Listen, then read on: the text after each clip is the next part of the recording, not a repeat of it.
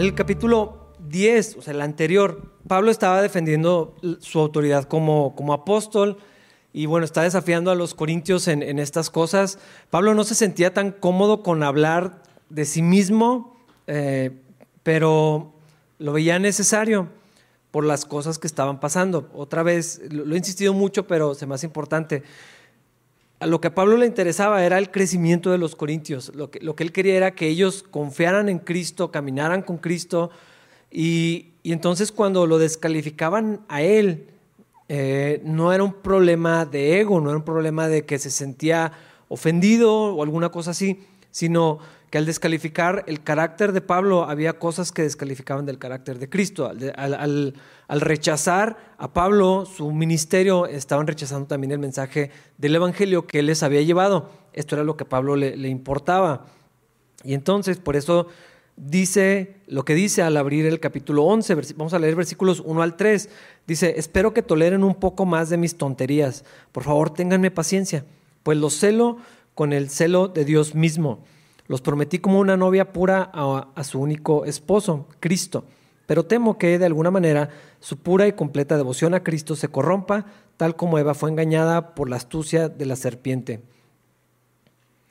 Pablo dice, esto de tonterías, no porque no tenga sentido lo que dice, sino como que Pablo dice, es que no quisiera tener que defenderme porque estamos teniendo esta conversación. Se me hace una tontería perder el tiempo en esto, probablemente alguna cosa como esta. Y le estoy diciendo, hermanos, escúchenme un poquito más. Yo sé que no es el tema más agradable en esta carta, eh, hay cosas que les tengo que decir. Eh, creo que está hablando de algo como, como eso. Y les dice, ténganme paciencia, pues yo los celo. Ah, por lo general, los celos son algo negativo, pecaminoso, si, si hay pecado en, los celos. Es obvio que en una relación, eh, eh, vamos a hablar en particular de pareja, pero puede suceder de amigos también, o celos entre la iglesia, es algo que, no viene de Dios, definitivamente es, pecado, es algo que, que Dios no quiere es insano, produce problemas, eh, la fuente eh, tiene alguna falla y algo está sucediendo, pero hay un celo que es correcto. No todos los celos, no todo el tipo de celo es pecado y ofensivo para, para Dios, no todo el tipo de celo es dañino. Y Pablo está diciendo que hay un celo como el de Dios, o sea, un celo de Dios mismo, un, un deseo de tenernos cerca, de, tenernos para Él, de, estar en esa cercanía, en esa comunión, en una relación estrecha. Ese, ese es el celo del que está hablando Pablo, que Dios tiene. Eh, es el interés de Dios que tengamos esa, esa comunión. Ese es el celo del que está hablando Pablo, que él siente o tiene en cuanto a, los corintios. Quiere, ah, quiere que ellos caminen con Dios.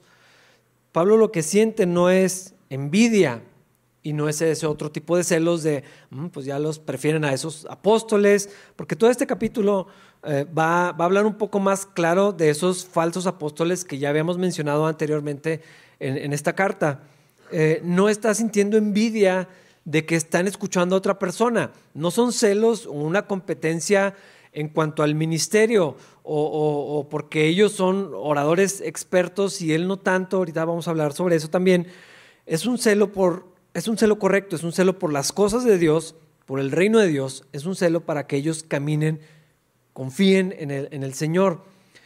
Eh, eso es lo que le preocupa a Pablo y por eso le dice, téngame paciencia, de verdad todo esto es porque quiero lo mejor para ustedes. Y ah, las intenciones de, Pablo, de verdad, Dios, Dios había hecho algo maravilloso en el corazón de Pablo porque no, no tenía ningún interés personal. Y yo creo que lo había demostrado bastante de muchas maneras y al final de este capítulo va a mencionar todo lo que ha padecido, no para echarles en cara lo que ha, lo que ha tenido que sufrir por causa de ellos, sino para demostrarles que de verdad lo que hace por ellos en su ministerio, todo lo que ha sufrido es por amor, es por interés, es, porque es algo que Dios había puesto en su corazón, ese celo del que está hablando. Y dice, tengo, tengo ese celo porque tengo miedo de que ustedes sean engañados así como Eva fue engañada. Esto era lo que le preocupaba a Pablo. No es que escucharan otra vez de otra persona, eso está perfecto. Para Pablo probablemente hubiera sido muchísimo mejor y no era el único apóstol. Pablo lo sabía bien, era, él, dice, soy el último de los apóstoles, pero había otros. Estaban Pedro y Juan y bueno, todos los demás, ¿no?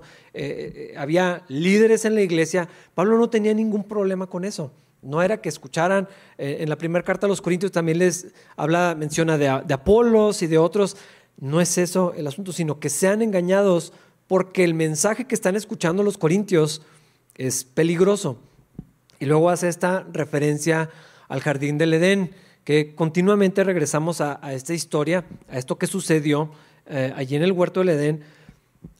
La serpiente engañó a Eva.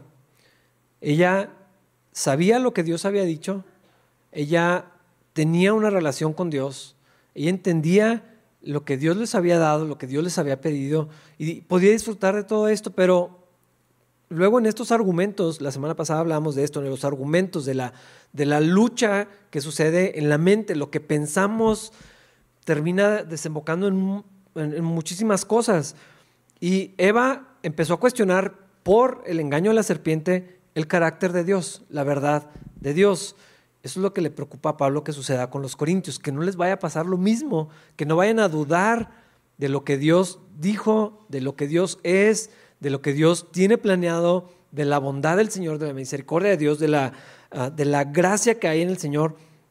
Y eh, Adán y Eva tenían algo muy especial cuando estaban ahí en el jardín del Edén con, Dios. Tenían una, una, relación que no estaba estorbada por el pecado.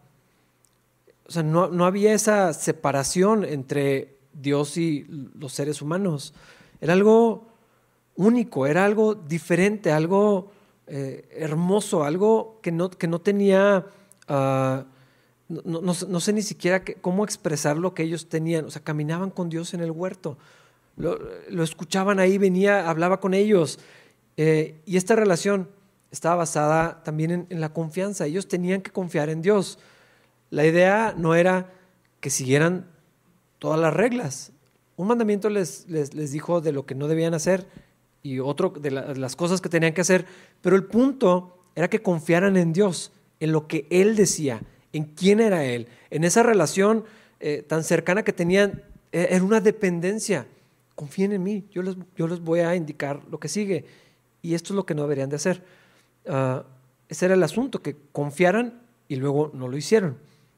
Porque hablando de este engaño, Eva pensó que sí había algo mejor que había una mejor manera de vivir y de hacer las, las cosas. Y la serpiente les dice, es que ustedes lo podrían hacer, si no mejor, cuando menos igual que Dios. No necesitan a Dios. Ustedes van a poder decidir, van a poder establecer lo que es lo bueno y lo malo, sin la necesidad de Dios. No van a necesitar que Él les diga. Entonces van a ser como Dios. Ya no les hace falta no tienen que confiar en Él, no tienen que escuchar de Él para, para, caminar. Ustedes van a poder decidirlo, van a poder ser independientes. Y Eva eh, escuchó esto, fue engañada y bueno, terminaron haciendo lo que ahora vivimos. Ah, y Pablo le dice, hermanos, tengo miedo, eso es lo que me preocupa con ustedes. Tengo miedo que ustedes también sean llevados a una vida lejos de la gracia del Señor a una vida donde ya no están en una relación con Dios, donde ya no dependen de, escuchar de Dios, de conocer a Dios, simplemente tienen que hacer cosas lejos de la gracia, engañados por algo atractivo. Eso fue, eso fue lo que pasó en el jardín del Edén. No fue un, la maldad no fue presentada descaradamente delante de ellos.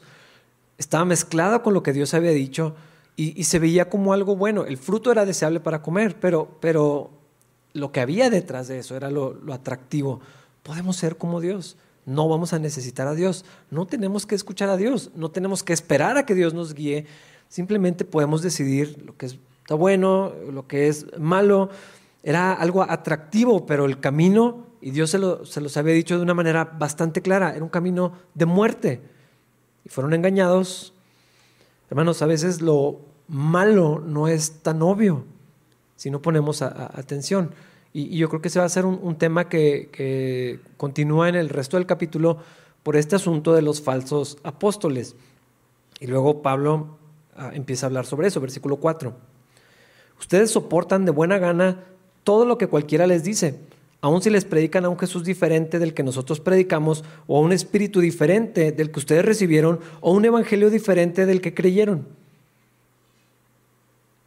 Pablo tiene un reclamo contra ellos. Les dice, si escucharan a otro maestro, a otro apóstol, a otra persona que les hablara de Cristo, qué bueno. En una ocasión, eh, alguien le había mencionado a Pablo que había gente que predicaba a Cristo por malas intenciones. Y Pablo dice, están predicando a Cristo. O sea, como quiera están hablando de Cristo. Eso es lo que me importa. Si tienen celos en su corazón, si tienen unas intenciones no tan correctas, Dios va a lidiar con ellos, pero están hablando de Cristo, están presentando el Evangelio. Aquí la preocupación de Pablo es que era otro mensaje el que los corintios estaban escuchando. Y el reclamo es, lo escuchan de buena gana. Ya una vez Pablo les había escrito a los corintios para decirles eh, que se jactaban en, esta supuesta gracia que ellos tenían. 1 Corintios 5, cuando había un asunto de inmoralidad tan grave en la iglesia y los corintios estaban pensando que expresaban amor. No, es que aquí no juzgamos. Aquí eh, todo se trata de la gracia del Señor. Y Pablo les dice, se, están jactando de algo que no deberían. Algo así estaba pasando aquí. Esto que estaban aguantando de buena gana, aunque fuera otro mensaje, no era gracia. Eh, y Pablo les está diciendo, hermanos, es que están recibiendo esto, lo están escuchando y lo están adoptando también como verdad. Si se sientan bajo estas falsas enseñanzas, tarde o temprano van a creer lo que, lo que les están diciendo. Van a empezar a ser confundidos con el mensaje del Evangelio, tanto así que aunque les hablen de otro Evangelio, lo están recibiendo y de muy buena gana. No lo están filtrando y dicen, ay, qué bonito habla este señor y qué padre mensaje y estuvo muy bueno y eh, habla súper bien y los dones que tiene para, para comunicar y todo esto era lo que estaba sucediendo con los corintios llegaron demasiado lejos porque ya les estaban predicando a otro Jesús, otro Cristo, otro mensaje, algo muy distinto a lo que habían recibido, a lo que ellos habían creído que Pablo les había presentado hacía varios años ah, atrás. Yo, creo que este problema de los corintios no es, o sea, no está en el pasado. Eh, yo creo que a veces la iglesia fallamos en escuchar de muy buena gana lo que sea, igual que los corintios. Así como dice, soportamos de buena gana lo que cualquiera diga, aunque nos prediquen a un Jesús diferente del que nosotros predicamos, o un espíritu diferente al que recibimos, o un evangelio diferente al que creímos cuando venimos por primera vez al Señor. Sin filtro. El Internet es una bendición, pero también literal hay de todo, o sea, de todo. Puedes acceder a escuchar a los mejores predicadores, a los que enseñan la verdad, a los más preparados, a los más populares, a los más famosos, a los más carismáticos, a los mejores vestidos, a los que tienen más presupuesto y a los que enseñan mentiras. O sea, todo está ahí disponible. No hay filtro. O sea, tú, buscas un, versículo, un pasaje y te va a aparecer lo que todos hablan sobre eso. No importa de qué doctrina, de qué corriente, de qué denominación venga. Ah, y esto aplica no solamente en la iglesia, por supuesto. Tú buscas problemas de salud y vas a encontrar todas las opiniones. Es mala idea buscar síntomas en, Internet. Buscas de creencia de los hijos y vas a encontrar todas las, perspectivas. Pero hablando del mensaje para la iglesia, hay de todo en Internet. Y no siempre es tan obvia la diferencia si no estamos caminando cerca del Señor, si no conocemos la palabra de Dios, si no ponemos atención, si no nos importa qué es lo que Dios dice, si no conocemos quién es nuestro Señor, no vamos a distinguir, como le está pasando a los corintios, si el mensaje que se está diciendo es de parte de Dios o, no. Ah, así como los corintios, sin filtros, todo de muy buena gana, sin analizar sin pensar si lo que está diciendo lo dice la Biblia tan siquiera. Si es eso lo que Dios dice, si es consistente con el carácter de Dios. Si predican a Jesús, a lo mejor alguien puede tener esa objeción, pero ¿cuál Jesús? ¿Cuál Dios? Tal vez no están hablando del mismo. Tal vez no es el mismo evangelio.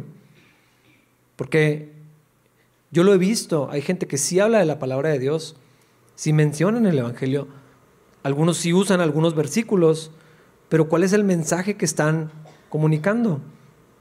¿Quién es magnificado en, esas enseñanzas, en esas imágenes con frases, en esos videos, en esos podcasts? ¿Quién es magnificado? ¿Cristo y su obra o el hombre? Las personas. Se trata de mí y yo eh, soy el de quien gira alrededor todo ese mensaje se trata de que yo le eche ganas, se trata de que yo logre cosas, de que yo tenga más cosas, de que yo alcance mis sueños. O quien resalta es Cristo y lo que Cristo hizo y su persona y eh, de Dios y su palabra, su voluntad. Me acerca más a confiar en Dios, a depender de Dios, a conocer a Dios, o, es un mensaje que me hace sentir bien conmigo mismo y me hace sentido con lo que pienso o con lo que me dijeron o con lo que quiero escuchar. Esto era lo que le estaba pasando a los corintios. Había varias cosas, había muchas eh, corrientes que se infiltraron, no tardaron nada. Allí en la carta, pero en el libro de los Hechos, Pablo les, en el capítulo 20 les dice, o sea, ni siquiera me voy a terminar de ir cuando van a venir los lobos rapaces, inmediatamente. O sea, no es como que, bueno, va a pasar algún tiempo, no, eh, era algo que iba a suceder tan pronto me vaya yo de aquí y no esté yo para confrontar la otra enseñanza, va a venir inmediatamente una incorrecta. Y no fue una, eran muchísimas.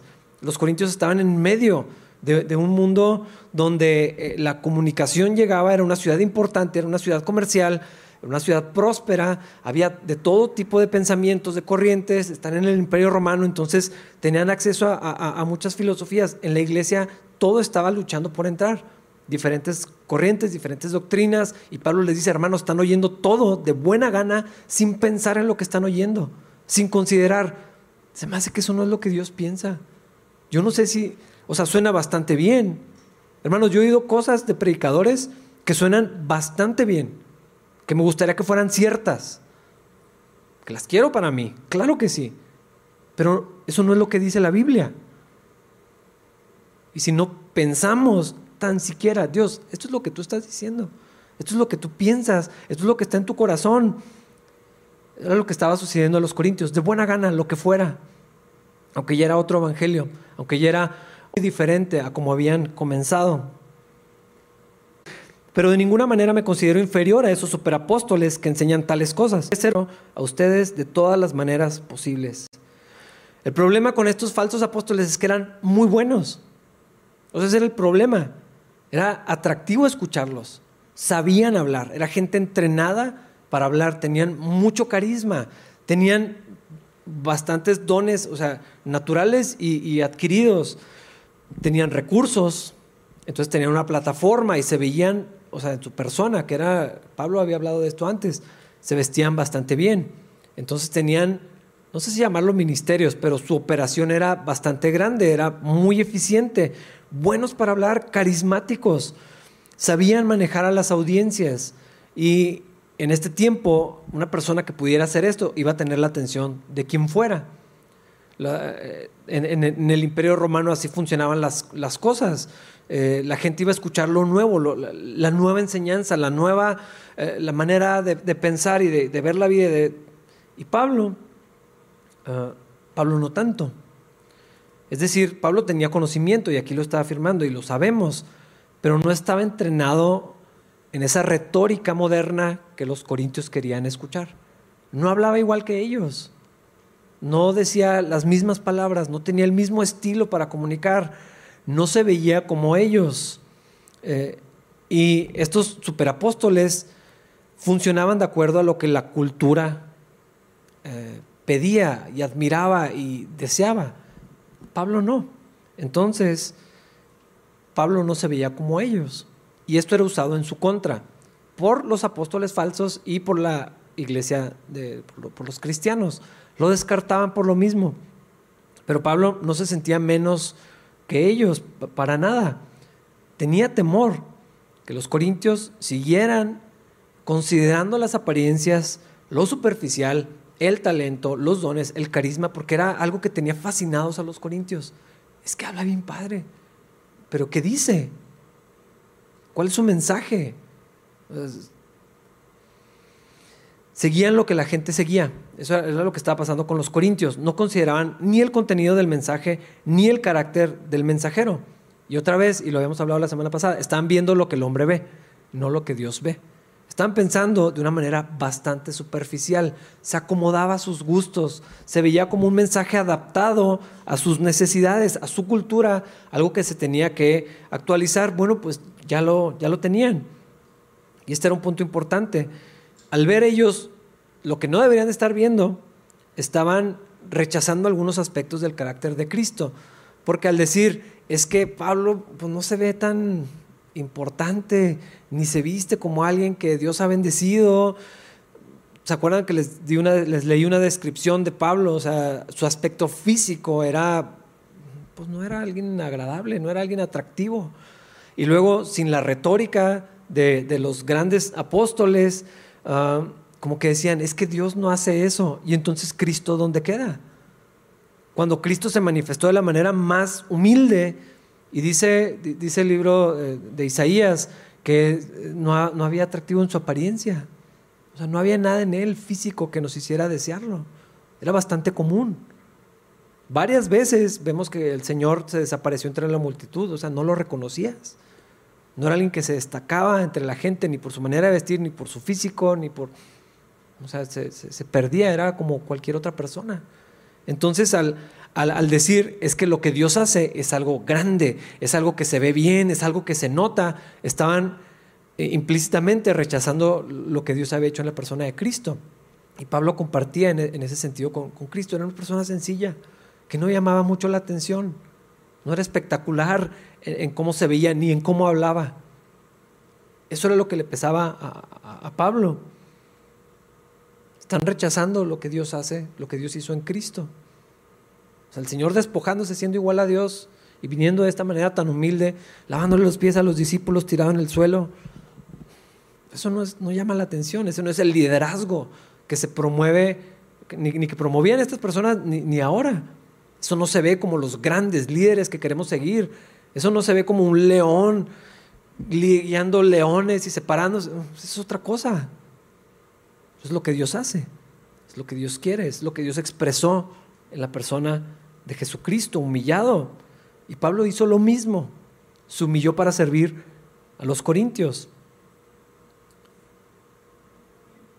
A mí me, me duele mucho aceptar que la iglesia cristiana está padeciendo de lo mismo, está siendo engañada en las mismas áreas, ni siquiera se requieren de trucos nuevos. Es lo mismo que estoy diciendo de los corintios está pasando ahora y ha pasado probablemente siempre. ¿Qué era lo que estaban enseñando estos falsos apóstoles? Bueno, hay muchas corrientes, muchas doctrinas que había infiltradas en la iglesia, pero en, este caso en, particular hay dos posibles respuestas. Una es que estaban, había algunos eh, judíos que estaban enseñando una vida cristiana que regresaba a la, ley de, Moisés. O sea, sí Cristo, pero ah, la ley. Salvos por gracia, vida por la ley. Los peros ah, eran ciertos maestros judíos que habían venido después de, Pablo y lo que hacían, estaban acostumbrados a hacer era poner a la gente en, una esclavitud de, legalismo. Ah, y conociendo a Pablo, como lo conocemos por su mensaje en la, Biblia, el énfasis de su ministerio es la gracia de Dios, es, es otra cosa. Entonces, había gente que no soportaba ese mensaje de gracia que Pablo estaba predicando. Les preocupaba, les daba temor que se fuera a descontrolar la situación. Entonces, estaban tratando de desacreditar a Pablo y con él su mensaje y con él el Evangelio ah, y, buscaban otra vez poner a la iglesia cristiana bajo el yugo del legalismo.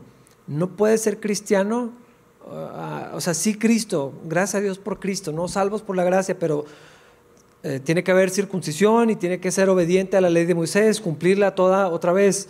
Entonces se promovía una justicia por medio de, obras donde la obediencia era lo más importante, las reglas, lo que un cristiano puede hacer y lo que no puede hacer. Y Pablo pues, rechazaba todo esto. Y decía, hermanos, ¿por, ¿por qué? Cuando les escribió a los, a los Gálatas, les dice lo mismo. dice, hermanos, ¿quién los engañó? ¿Quién los engañó para regresar a, donde estaban antes? Es una esclavitud, pero está peor, porque ya conocieron la, la libertad. Y entonces estos hombres decían, nosotros sí somos los verdaderos judíos, somos los verdaderos ministros, somos los verdaderos hijos de Dios, los que sí sabemos el camino de Dios, porque aquí está la ley de Dios, es la palabra de Dios, y ahora en Cristo la vamos a vivir de esta manera.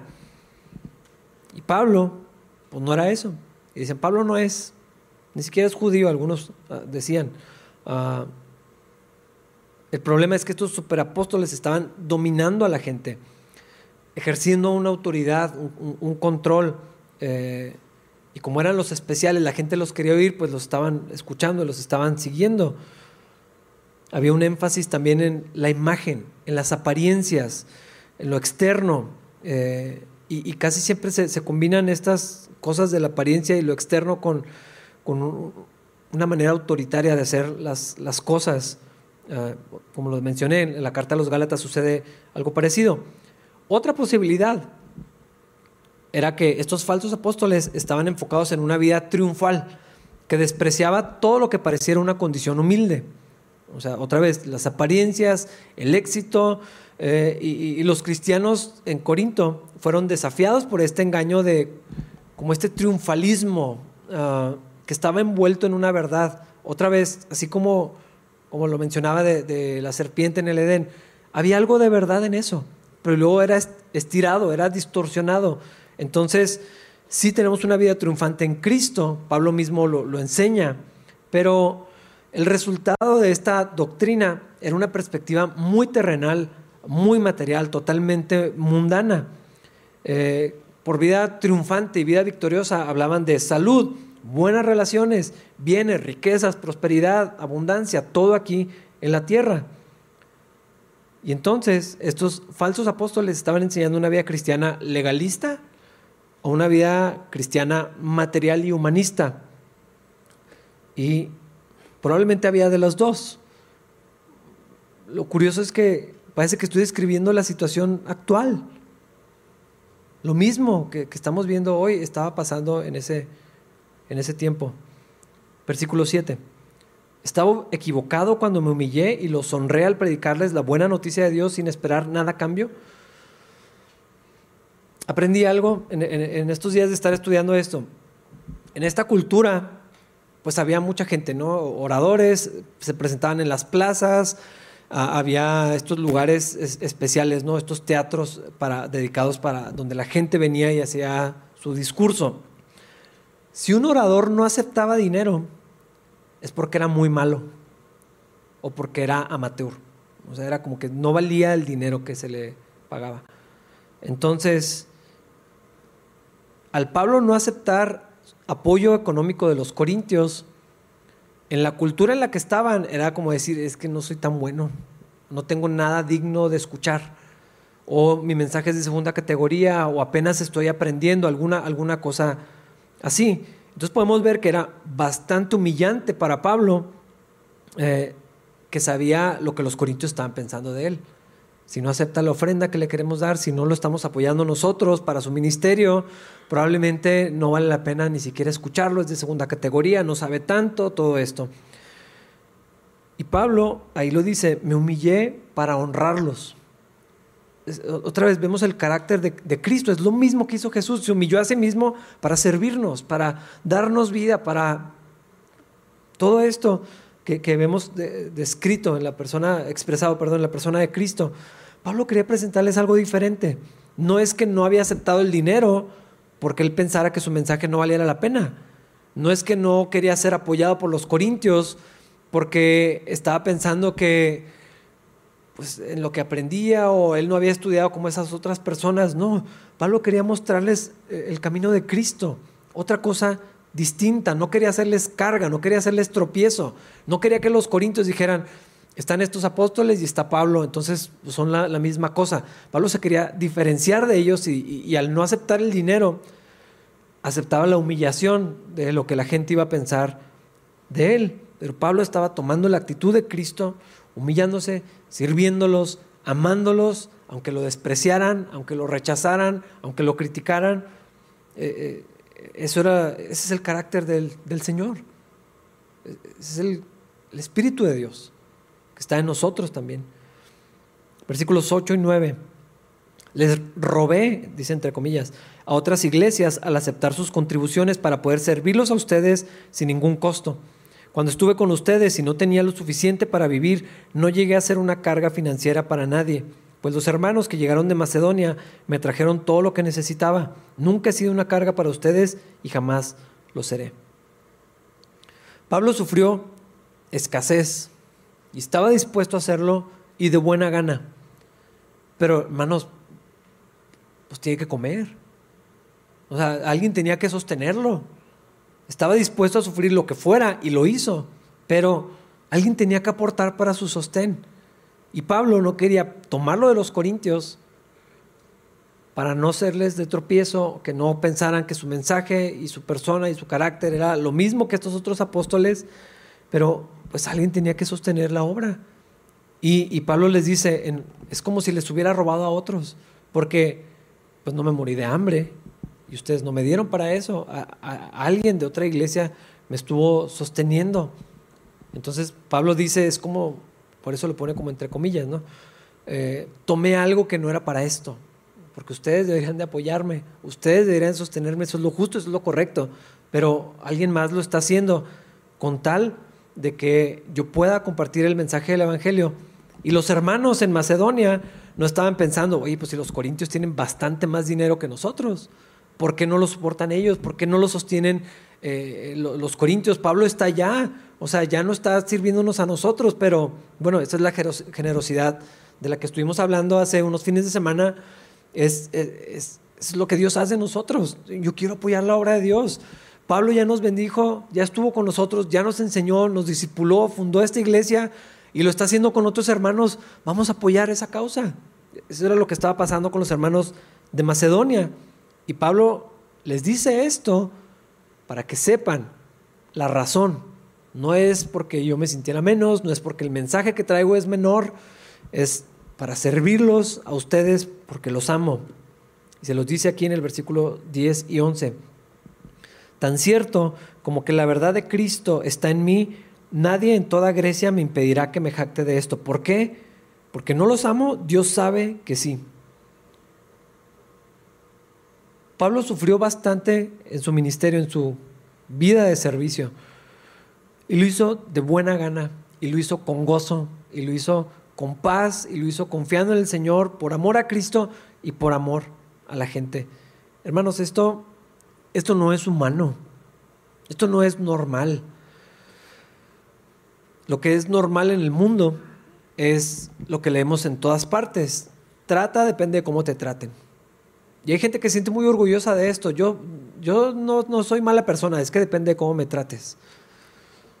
Pues bueno, para alguien que no está en Cristo se me hace inaceptable, pero pues qué otra cosa van a hacer. Pero para un cristiano hablar así y decirlo con jactancia, Voy a tratar, depende de cómo me traten. Voy a estar donde me quieran, voy a estar donde me cuiden, voy a servir cuando me sirvan, voy a amar donde me amen. Eso, es, eso no es lo que dijo el Señor, ese no es el carácter de Cristo. Y ya lo habíamos mencionado antes de, de Pablo, él sirvió donde lo rechazaron, donde no lo querían, donde lo criticaron, donde se reían hasta de su aspecto físico. Algunos, no todos, pero Pablo de verdad tenía un amor sobrenatural por los hermanos en Corinto. ¿Qué necesidad? de regresar a, lidiar con esas cosas. Hermanos, de verdad, ¿cuál necesidad? Pues bueno, sí tenía una. Era una carga en su corazón que amaba a los corintios, que el amor de Dios no, o sea, no lo podía contener y pues Dios quiere que lo sirva. Quiero servir a Dios y si ese es el costo, lo voy a hacer. Y si no confían en mí, pues bueno, espero que puedan confiar en el Señor. Y ahí va otra vez y les escribe y los visita y los confronta por amor a ellos versículos 12 al 15.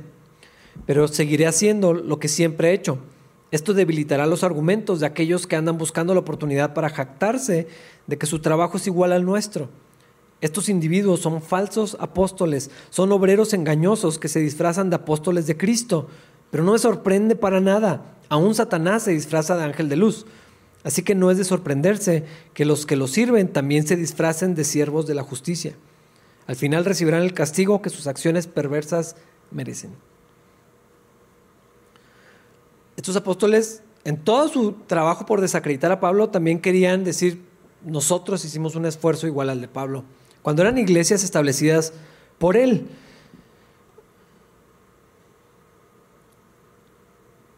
Hermanos, esto no es tiempos antiguos solamente.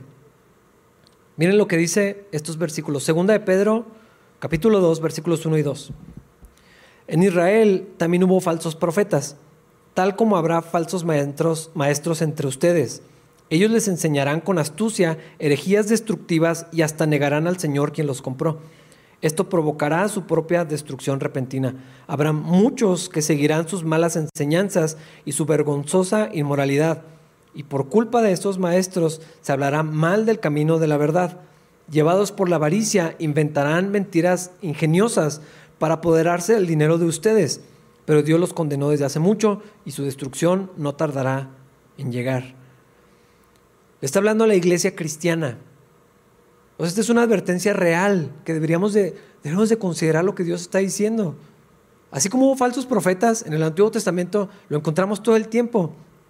Varios de los profetas del Señor sufrieron, fueron torturados, fueron asesinados porque había falsos profetas, porque había una situación y 40 profetas decían, Dios está con nosotros, Dios nos da la victoria, sal a la guerra y el Señor te, va a, llevar a conquistar y un montón de cosas. Y había uno que decía, Dios no dice eso. Perdón, yo sé que son mayoría, pero eso, es mentira. Eh, eh, Dios está diciendo algo distinto. Y la gente quería escuchar a los falsos profetas. ¿Por qué? Porque ¿quién no quiere escuchar que todo va a salir bien? Siempre, en todo momento. Cuando Dios estaba diciendo otra cosa. Y Pablo dice, Pedro dice, así como hubo falsos profetas, va a haber falsos maestros. Y van a hacer exactamente lo mismo. Van a engañar a la iglesia. No está hablando del mundo. No está hablando de la gente que no se congrega. No está hablando de los que no les interesa a Dios. Está hablando de cristianos, de gente en las iglesias cristianas, que van a escuchar un mensaje que es atractivo, que es seductor y que de buena gana lo oyen y están dispuestos a poner su dinero allí, aunque le estén dando una bofetada. Pablo le escribió a Timoteo lo mismo, 1 Timoteo 3, versículos 1 al 13. No lo voy a leer todo, voy a brincar en esa sección, pero lo pueden encontrar ahí para irlo leyendo. 1 Timoteo 3, versículos 1 hasta el 13, dice, Timoteo, es bueno que sepas que en los últimos días habrá tiempos muy difíciles. Versículo 5. Actuarán como religiosos, pero rechazarán el único poder capaz de hacerlos obedientes a Dios. Aléjate de esa clase de individuos. Versículo 8. Estos maestros, entre comillas, se oponen a la verdad, tal como Janes y Jambres se opusieron a Moisés. Tienen la mente depravada y una fe falsa. Más adelante, versículos 12 y 13. Es cierto, y todo el que quiera vivir una vida de sumisión a Dios en Cristo Jesús sufrirá persecución. Pero los malos y los impostores serán cada vez más fuertes, engañarán a otros y ellos mismos serán engañados. Hermanos, esto está pasando ahorita. Esto es algo que tenemos que poner atención ahora mismo. Pero en estos días es peor señalar la herejía que enseñarla. O sea, se ve más mal decir que alguien está enseñando algo incorrecto que enseñarlo porque te ves intolerante, porque ¿dónde está la gracia? ¿Dónde está el amor? En aras de tolerancia y de aceptación y este supuesto respeto, permitimos lo que sea. Pero es lo que le estaba pasando a los corintios. Creemos que es amor, creemos que es gracia tolerar la falsa enseñanza, el falso evangelio. Y nos ofende más que alguien hable en contra de eso. Y condenamos peor al que levante la mano para decir, eso no es lo que dice la Biblia, eso no es lo que dice el Señor. Eso no es gracia. Es más, no sé siquiera si son nuestros hermanos, algunos. Yo sé que esto es algo muy, muy fuerte de decir, pero voy a decir lo que Pablo dijo. No es de sorprenderse que los que sirven a Satanás se disfracen de siervos de justicia. O sea, hay unos que son siervos de Satanás. Hay gente en error. Gracias a Dios por su misericordia que nos va sacando del error a los que entendemos equivocadamente la palabra de Dios. Pero hay gente que no tiene errores honestos. Enseñan otra cosa, creen otra cosa, abusan de la iglesia como lobos, así como lo está diciendo Pablo y Pedro. Yo no sé si algunos son hermanos o no. No lo sé.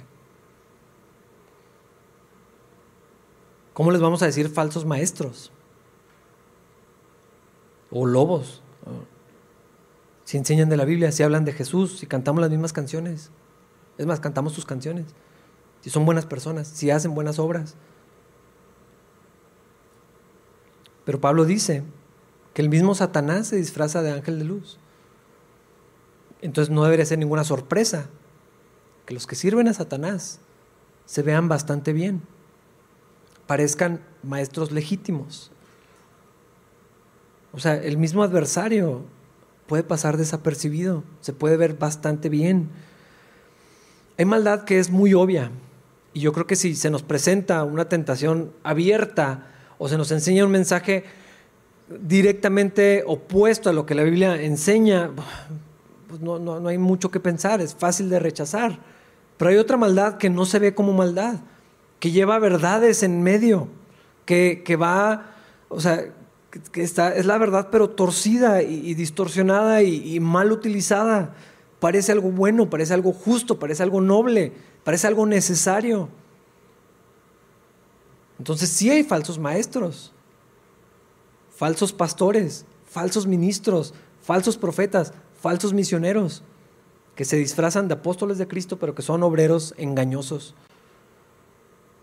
Hermanos, y si no ponemos atención, vamos a ser arrastrados, podemos ser engañados. Esta advertencia se repite varias veces a la iglesia. Yo no sé qué piensan algunos pastores, o sea, no han leído lo que habla en Ezequiel, por ejemplo, o lo, que, o lo que la Biblia habla de los maestros y de los pastores, no sé cómo no tiemblan. Pero, hermanos, también hay una responsabilidad en la iglesia, que acepta lo que sea, que no piensa, que no ora, que no conoce la Biblia, que no le importa lo que Dios dice. Ah, voy el domingo y escucho lo que sea, o un mensaje en la semana, si hay una responsabilidad en todos ustedes, hermanos, de escuchar y conocer la voz del Señor. Jesús dijo, mis ovejas oyen mi voz y me siguen. Es algo que tenemos que aprender a hacer, escuchar la voz de Dios. Ese es Cristo, si es Dios el que está hablando, si es eso lo que Dios piensa, si ese es el corazón de Dios. En una comunión con Dios, en una relación con Dios, al conocer la palabra de Dios, en oración, por supuesto, para que podamos distinguir cuando el mensaje que se habla en este púlpito o en el que sea, saber si viene de parte de Dios y si es lo que dice la palabra de Dios.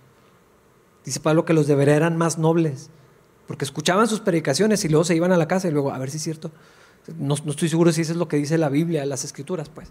Pero iban y lo revisaban, buscando a ver si eso era lo que Dios estaba hablando. Hermanos, hay unos que son descarados, los puedes detectar fácilmente. Y aún así, miles en sus congregaciones. Pero todo lo demás que es sutil, que es, pues no es tan malo. Es que, pues sí dice de repente algunas cosas, pero, híjole hermanos, tengan mucho cuidado, tengan mucho cuidado. Manténganse pegados al Señor. Porque de otra manera hay mucho riesgo para ustedes, para su familia, para sus hijos, los que vienen detrás de nosotros. Es una advertencia que deberíamos de tomarnos con mucha, mucha seriedad. Versículos 16 en adelante dice, otra vez lo digo, no piensen que soy un necio por hablar así. Pero aún si lo piensan, escúchenme, tal como lo harían con una persona necia, mientras que yo también me jacto un poco. Dicha jactancia no proviene del Señor, pero actúo como un necio. Ya que otros se jactan de sus logros humanos, yo también lo haré. Después de todo, ustedes se creen muy sabios, pero con gusto soportan a los necios. Aguantan cuando alguien los esclaviza, les quita todo lo que tienen, se aprovecha de ustedes, toma control de todo y les da una bofetada. Me avergüenza decir que nosotros fuimos demasiado débiles para hacer lo mismo. Pablo dice, discúlpenme que les hable así, es una tontería, pero si el cargo del que se me acusa es que no fui tan duro para demandarlos, exprimirlos, abusarlos de su tiempo, de sus dones, sus recursos, si ese es de lo que se me acusa, entonces sí soy culpable. Hermanos, yo sí he visto cómo es más fácil que una persona sirva y viva una vida moral a base de temor, a base de manipulación, a base del control, ah, del abuso, de la demanda. Ah, y, y, luego la libertad como que, ah, ya, si ya no lo tengo que hacer, pues ya no lo hago. Es triste, es muy doloroso para mí ver eso.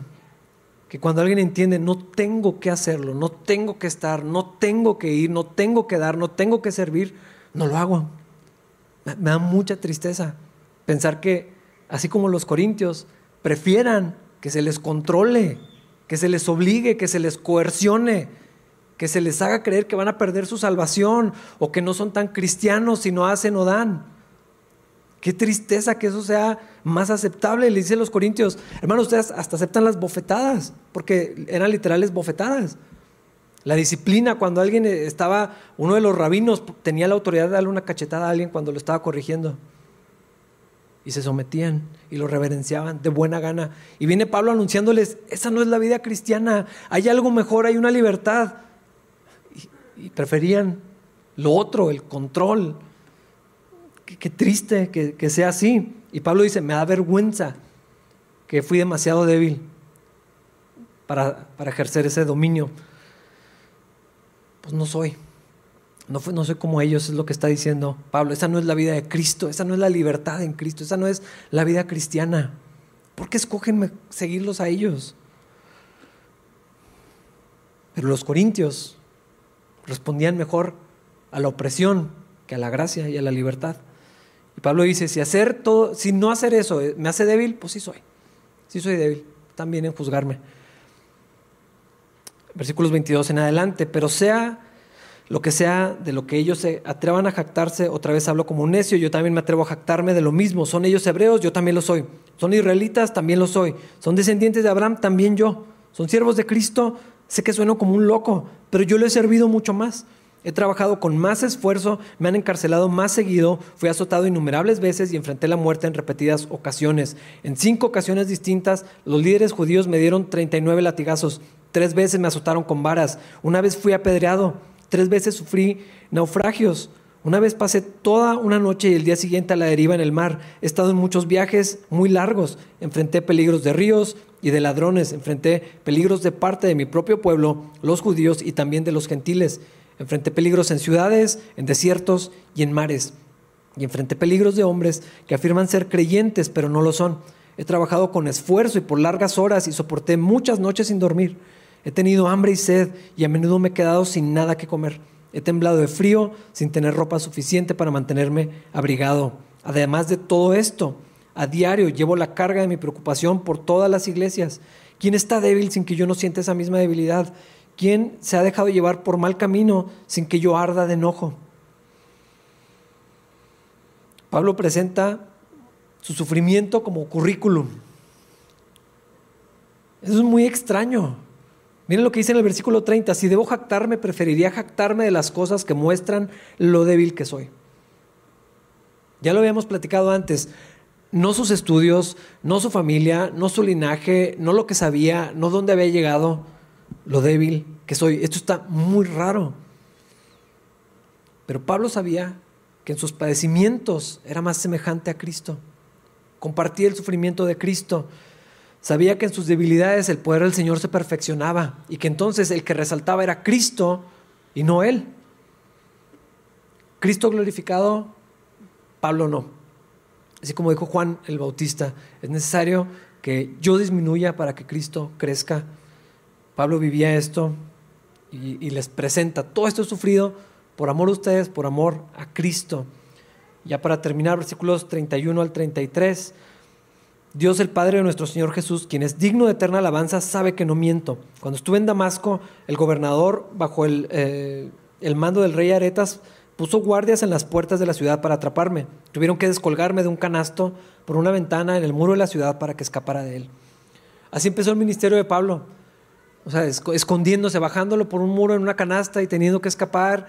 Un montón de sufrimiento. Y saben que el ministerio de Pablo terminaba de la misma manera en prisiones, cansado, enfermo, por fuera destrozado, por dentro renovado, lleno de gozo, pero sí que sufrió.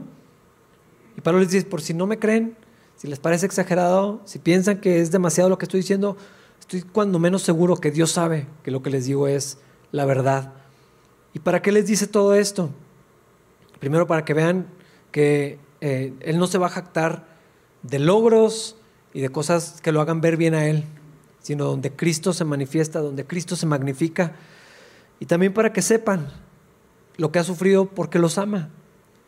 Y tanto así va a sufrir aún más con tal de que ellos puedan ver el mensaje del Evangelio de Jesucristo. Su preocupación en todo esto era que no escucharan el engaño, que no volvieran a la esclavitud, que no se fueran por un camino de apariencias, que no vivieran una vida cristiana o superficial o legalista. Pablo quería que conocieran la libertad de Cristo. Y para eso estaba dispuesto a sufrir todo esto y bastante más. Vamos a orar, hermanos. Si quieren ponerse de pie. Señor, gracias por este recordatorio, Dios de mantenernos cerca, de poner atención a lo que escuchamos, a lo que recibimos de buena gana, Señor. Padre, te pido que podamos mantenernos siempre atentos a lo que escuchamos, Señor, a, que no nos apartemos para un lado ni para el otro, Señor, del Evangelio, de la libertad que Cristo nos ha dado, de Cristo mismo, Señor, de la comunión contigo, Dios. Que nada que nos puedan decir o hacer o intentar que hagamos, Señor, nos aparte de la bendición tan grande que nos has dado, el mensaje que recibimos solamente por la fe, solamente por tu gracia, solamente por lo que Cristo logró, Señor, en la cruz. Yo te pido que mis hermanos aquí, Señor, sean guardados, Padre, que guarde sus mentes, que guarde sus corazones, que Dios los libres de, de, ser engañados, de ser arrastrados por estas corrientes que allí están afuera, Señor. Que puedan mantenerse firmes en la libertad que Cristo les ha regalado, Señor. Te lo pedimos en su nombre y en su nombre te damos gracias. Amén.